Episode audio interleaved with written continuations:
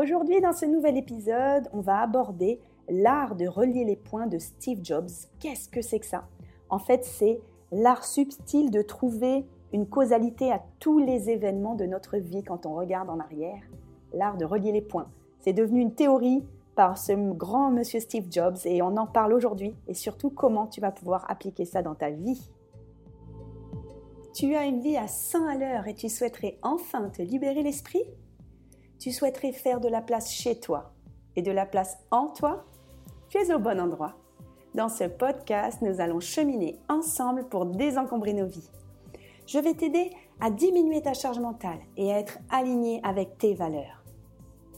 Je partagerai également mes conseils pour réduire tes possessions, gérer tes finances, organiser ton temps et tes relations. Ensemble, incarnons l'idée que cette course folle au toujours plus ne peut plus durer. Incarnons l'idée que moins, c'est mieux. Désencombrer sa vie, c'est reprendre le contrôle et se libérer du temps pour des projets passionnants ou inavouables. Alors durant ces quelques minutes en ta compagnie, je n'ai pas d'autre ambition que de partager mon expérience de coach en rangement et en organisation. Je suis Home Organizer, on m'appelle Tata Nadia et je te souhaite la bienvenue dans mon podcast.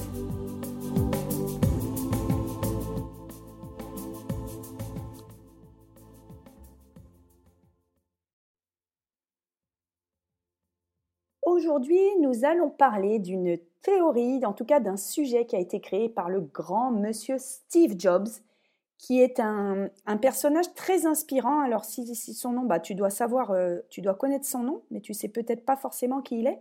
Donc Steve Jobs, c'est le monsieur qui a inventé l'entreprise Apple, donc les Mac, les iPhones, etc. Et euh, malheureusement, il est mort très jeune parce qu'il est mort à 55 ans. Je crois qu'il avait un cancer de mémoire. Il est mort en 2011. Et il est considéré vraiment comme un visionnaire et comme beaucoup de grands entrepreneurs, de grands entrepreneurs dans le monde.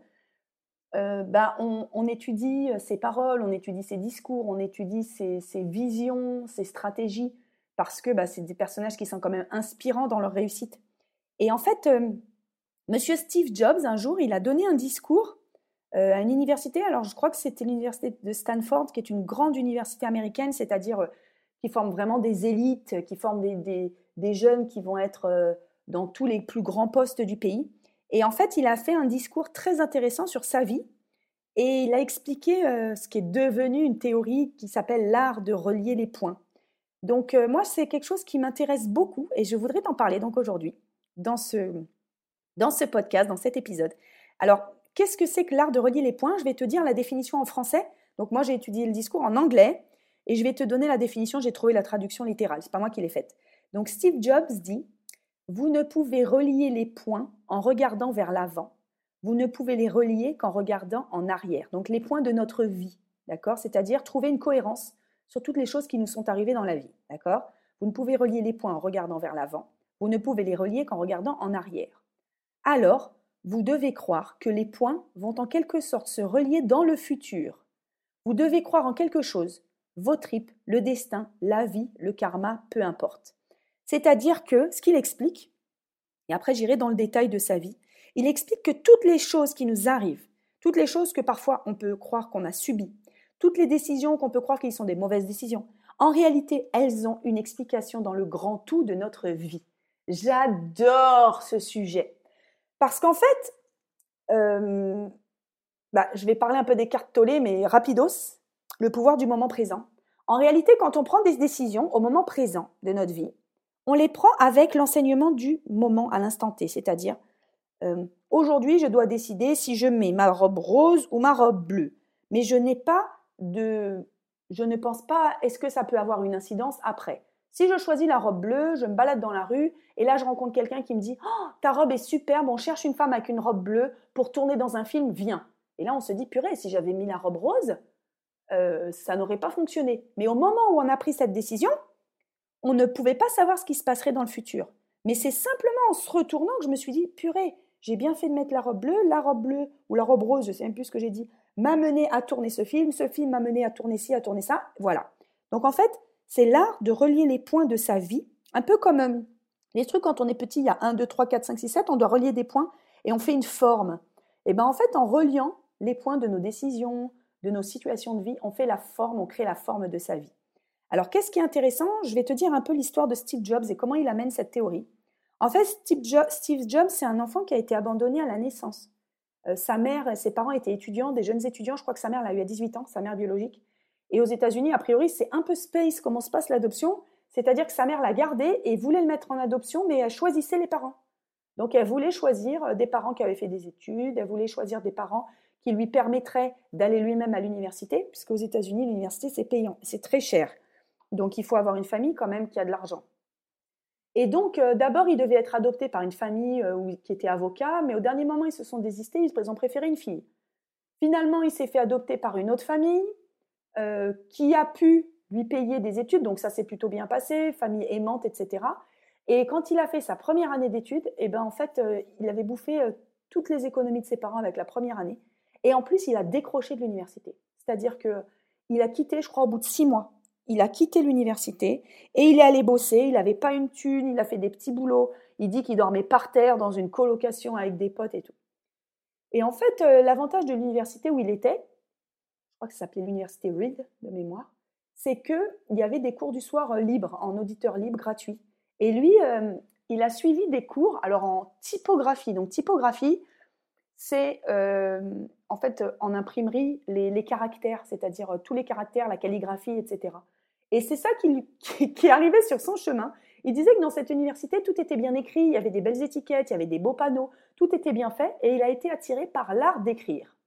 Et en fait, il a suivi des cours en auditeur libre, des cours du soir gratuitement sur la typographie, qui ne l'a pas mené à grand-chose hein, au départ parce qu'il faisait des petits boulots, il faisait la plonge, il faisait des petits boulots sous-payés, etc.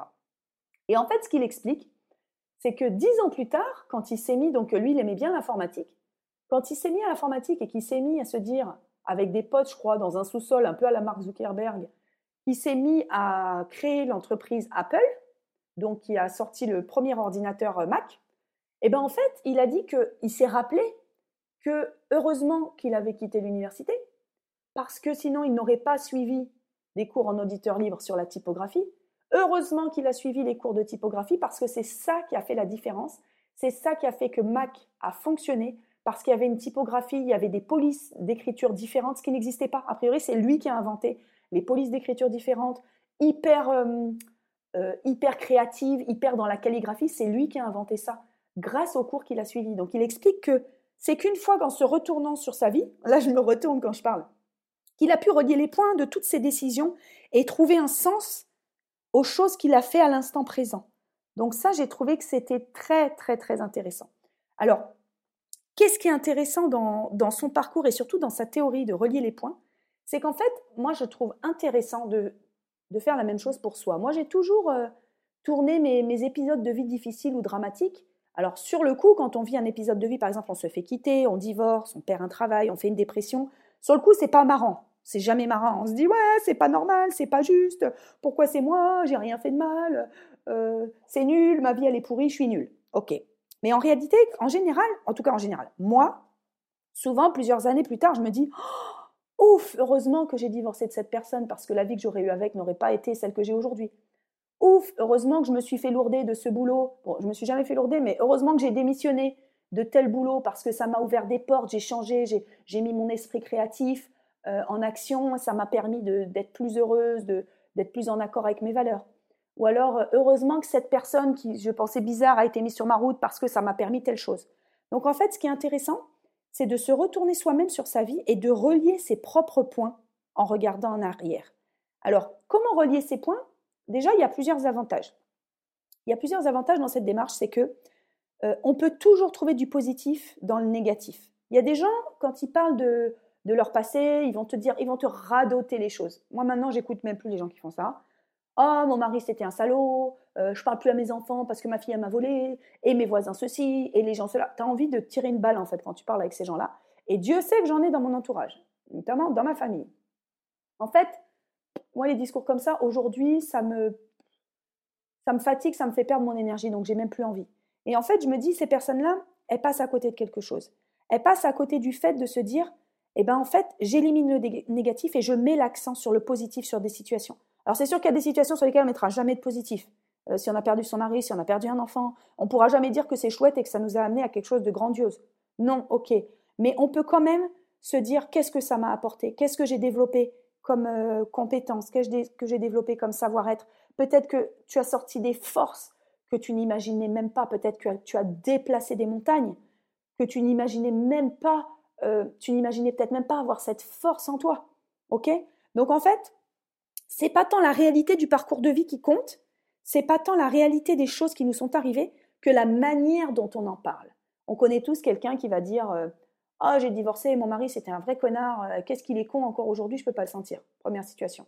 Deuxième situation, quelqu'un qui dit Je me suis séparée de Hervé, bon, euh, c'était pas un très bon mari, mais franchement, qu'est-ce que ça nous a fait du bien à tous les deux de se séparer, maintenant j'ai une vie épanouie, lui il fait sa propre vie, et on est très heureux chacun de notre côté, l'un comme l'autre. Voilà, la situation elle est la même, un divorce. La manière dont on en parle, elle est différente. Et ça va nourrir aujourd'hui notre esprit. Ça va nourrir nos pensées, ça va nourrir nos actions. Euh, je ne sais plus qui, je crois que c'était Bouddha, je ne sais plus si c'est le Bouddha ou si c'est Gandhi qui disait euh, on est le reflet de nos pensées. C'est-à-dire que quand on rumine du noir, eh ben en fait on va faire du noir. Euh, c'est François Lemay. François Lemay, c'est un Québécois qui est spécialiste de la pleine conscience. Et en fait, j'aime beaucoup, c'est que il dit, il dit des trucs hyper crus, j'adore. Il dit si ta vie est merdique, c'est que tu es rempli de merde.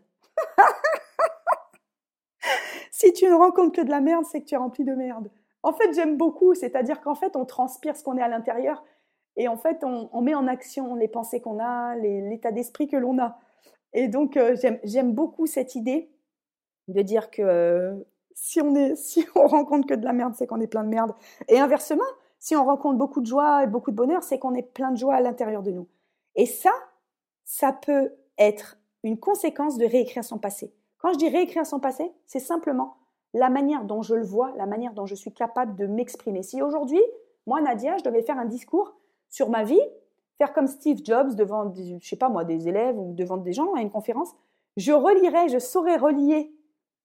Quand je dis je relirais du verbe relier, pas du verbe relire, je saurais relier les points de ma vie de manière positive et en en sortant vraiment le positif et en, en enlevant les, les parts sombres et les parts négatives.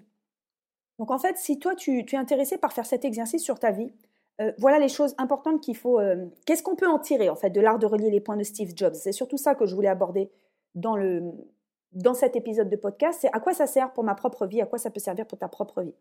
C'est donc d'abord éliminer le négatif et mettre l'accent sur le positif dans notre parcours de vie. C'est ce qui compte vraiment, c'est la façon de parler de nos épisodes négatifs. Lui, euh, la manière dont il parle de son abandon, de son adoption, c'est hyper intéressant.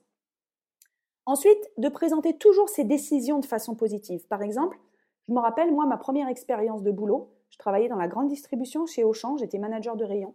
Et au bout d'un an et demi, j'ai fait un burn-out. Et j'ai été arrêtée trois semaines par la, médecine du travail, je l'ai hyper mal vécu, je me suis sentie euh, nulle, je me suis sentie ne pas être digne de la confiance que mon patron mettait en moi, je me suis sentie nulle physiquement, de ne pas réussir physiquement à supporter le rythme de travail, parce que je sortais d'une grosse période de, de solde, de, je travaillais le jour, je travaillais la nuit, j'encadrais deux équipes, c'était super difficile physiquement. Et en fait, au départ, je me disais, ben, je suis pas capable, j'ai démissionné parce que j'étais pas capable. Et je me rappelle que à cette époque-là, j'avais commencé ma première thérapie, et mon, psychiatre m'avait dit, euh, non, c'est pas que vous n'êtes pas capable, c'est que vous n'avez pas voulu. Moi, je me disais, non, non, non, il a tort.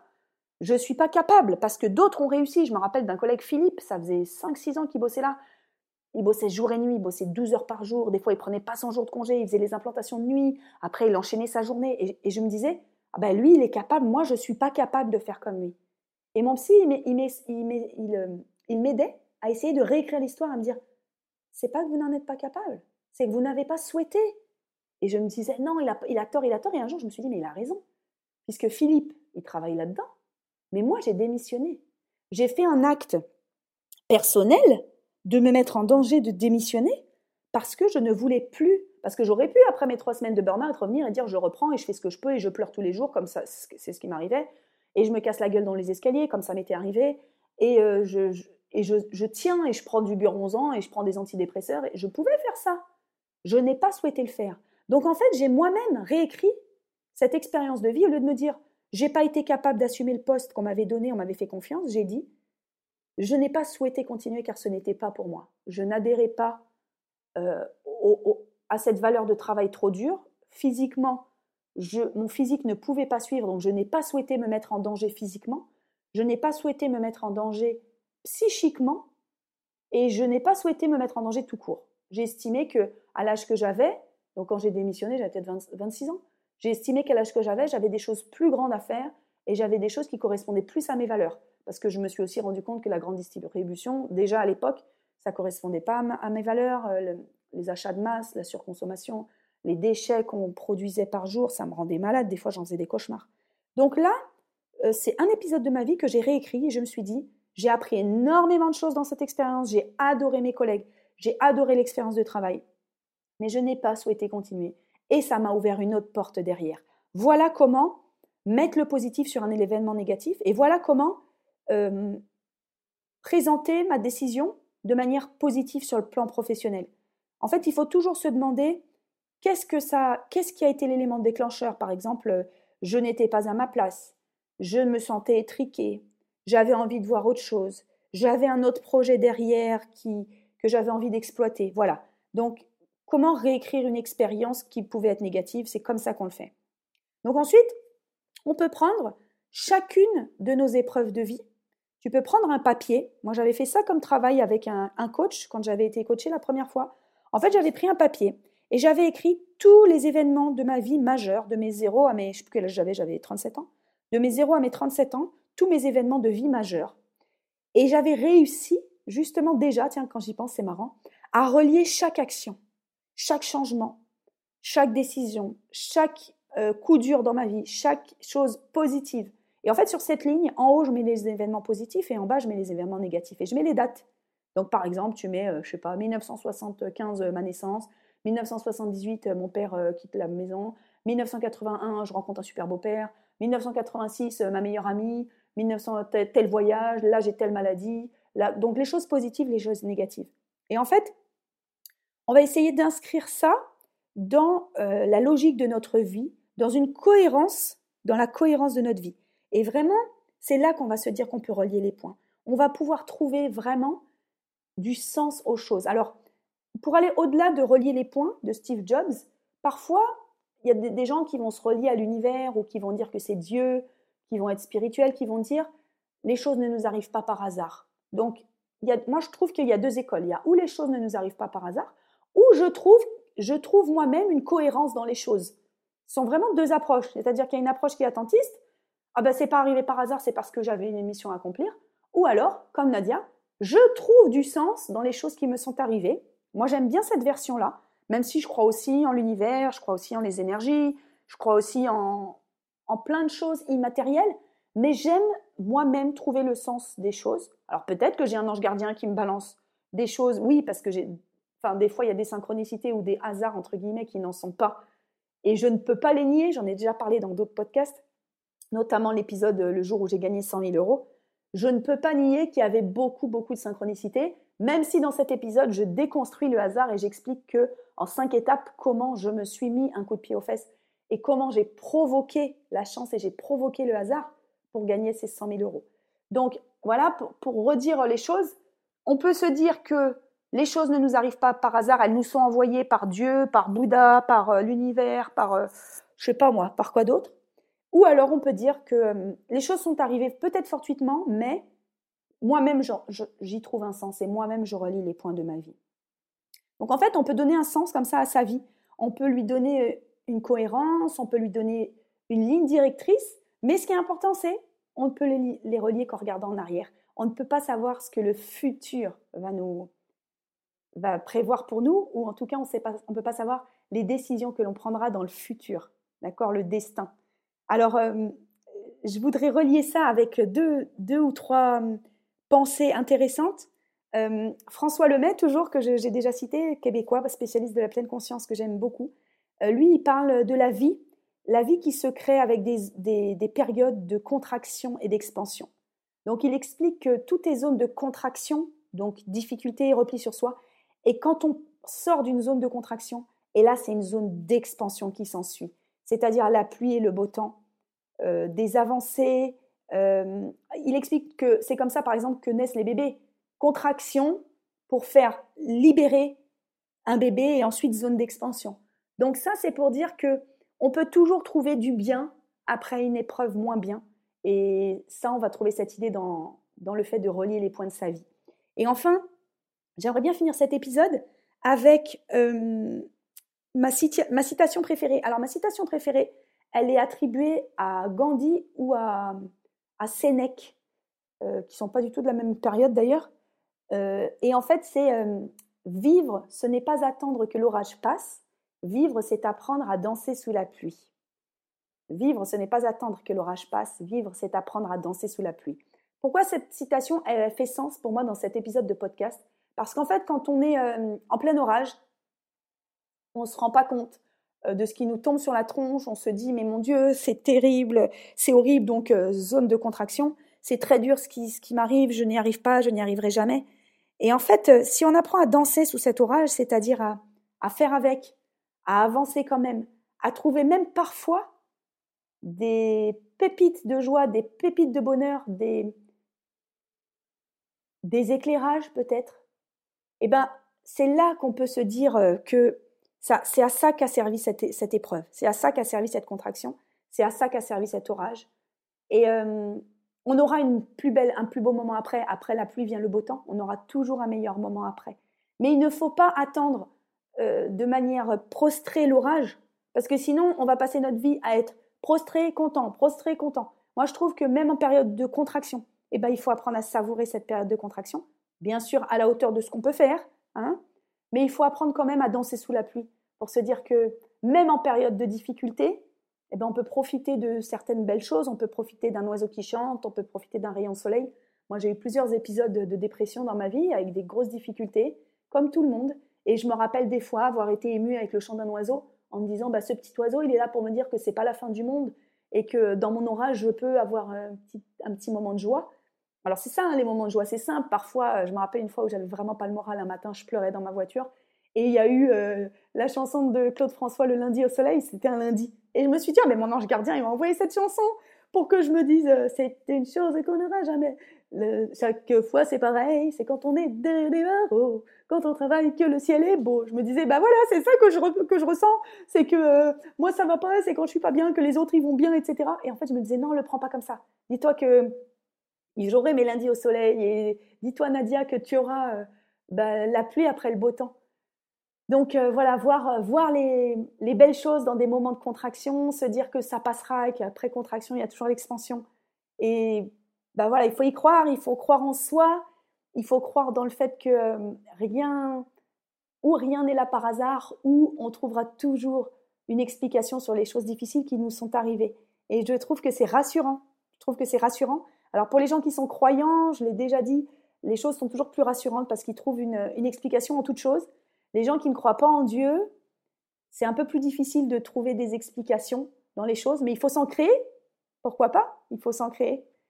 Et euh, je finirai par une grande phrase de notre bien nommé, encore une fois, François Lemay, qui dit Ce à quoi tu résistes persiste. Donc si tu résistes à trouver les, belles choses de ta vie, bah, ça va persister. Si tu résistes à ton passé, bah, tu vas toujours courir après les mêmes choses, ça va persister. Donc euh, je t'invite à écouter l'épisode euh, de podcast sur les, les cinq blessures qui empêchent d'être soi-même pour savoir qu'il ne faut pas résister à soi, il ne faut pas résister à sa vie. Et en reliant ces points, on se rend compte que finalement, on fait des grandes choses, on fait des belles choses, on prend des belles décisions. Et je trouve que bah, c'est valorisant, c'est rassurant et on se dit qu'on a une direction, on a un sens à notre vie. Et j'aime beaucoup cette idée.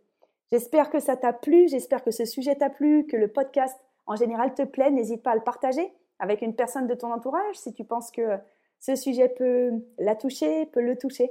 Et note-moi si tu peux 5 étoiles sur Apple Podcast. Et je le dis pas souvent, mais mets-moi aussi des commentaires parce que les commentaires, ça m'aide à avoir plus de visibilité sur les plateformes de podcast. Merci pour ton soutien depuis le début. Merci à toutes et à tous pour votre écoute et pour vos super retours et commentaires sur YouTube. J'adore ça. J'adore vous lire et vous répondre personnellement. Je vous fais des gros bisous. Je te fais un gros bisou, toi qui m'écoutes peut-être dans ton casque, peut-être en train de faire du ménage ou de la cuisine. Gros, gros, gros bisous et à bientôt pour un nouveau sujet passionnant. Ciao, ciao